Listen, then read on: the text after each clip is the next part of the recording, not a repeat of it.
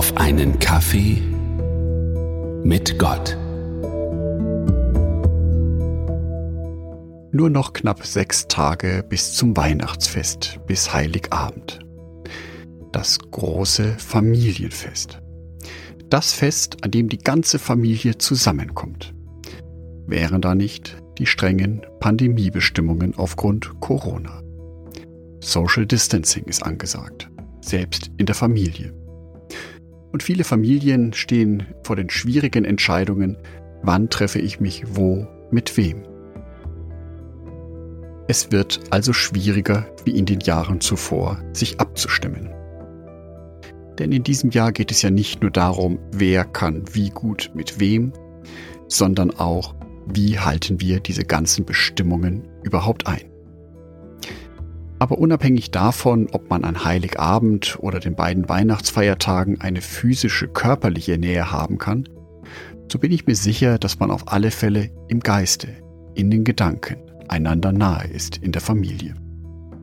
Und dennoch ist Weihnachten ein Fest, das Konflikte anzieht.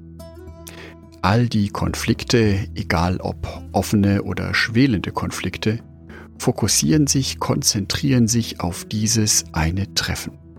Heiligabend. An dem soll alles harmonisch sein. Obwohl nicht immer alles harmonisch ist. Das Weihnachtsdatum nimmt darauf keine Rücksicht. Ein erster Schritt aus diesem Teufelskreis heraus kann die Vergebung sein. Die Vergebung ist so wichtig, dass sie auch im Vater unser Gehör findet.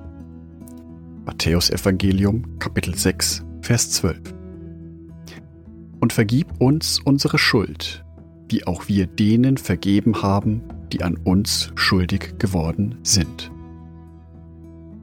Jesus fordert uns hier auf, genau den Menschen zu vergeben, die uns wehgetan haben.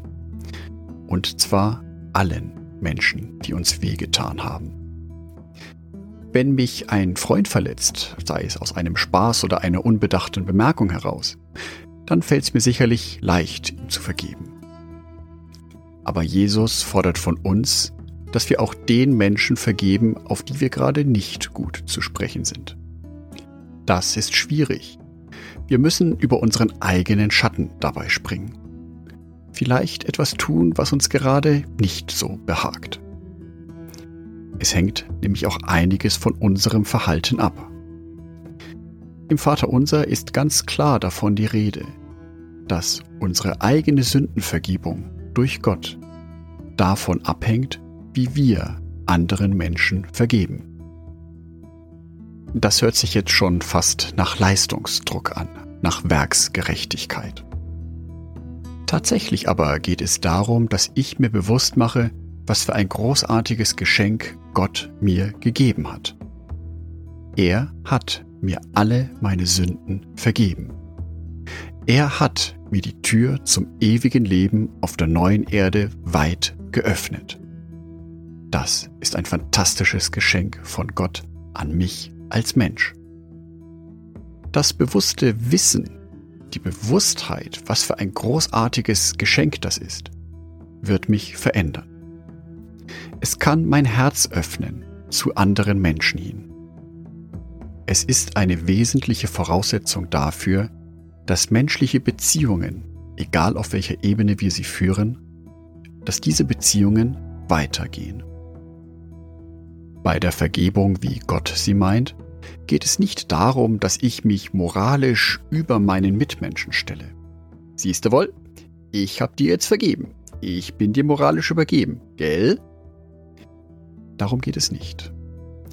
Es geht darum, dass ich mein Herz öffne, dass ich dem anderen Menschen zum Ausdruck bringe, du bist mir wichtig.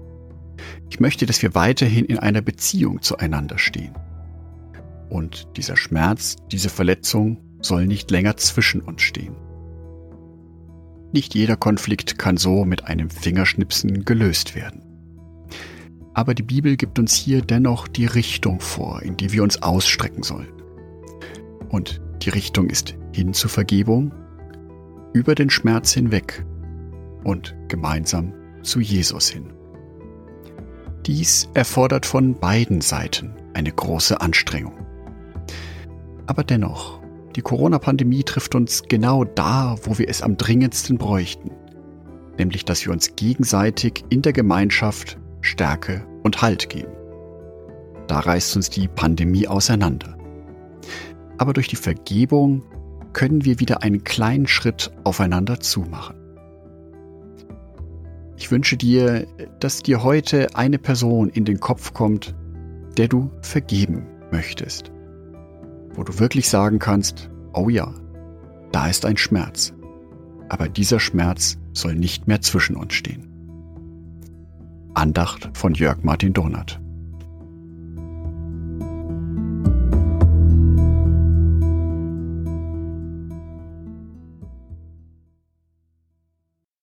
Ein herzliches Dankeschön an alle meine Patreons, die es mir ermöglichen, weiterhin den Podcast auf einen Kaffee mit Gott zu produzieren. Herzlichen Dank an Sonitschka und an Andreas Pfeiffer. Auf Patreon kannst du mich bereits mit einem Euro monatlich unterstützen.